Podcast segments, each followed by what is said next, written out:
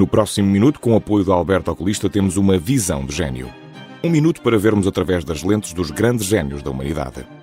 Hoje tentamos ver como a matemática afro-americana Gladys May West nasceu em 1930 no estado da Virgínia. Ainda jovem, percebeu que a educação era a única forma de escapar a um futuro de trabalho com pais e amigos nos campos de tabaco e algodão. Gladys fez-se a melhor da turma e ganhou uma bolsa para estudar na Universidade da Virgínia. Mais tarde, as suas capacidades na matemática valeram-lhe o título de computador humano.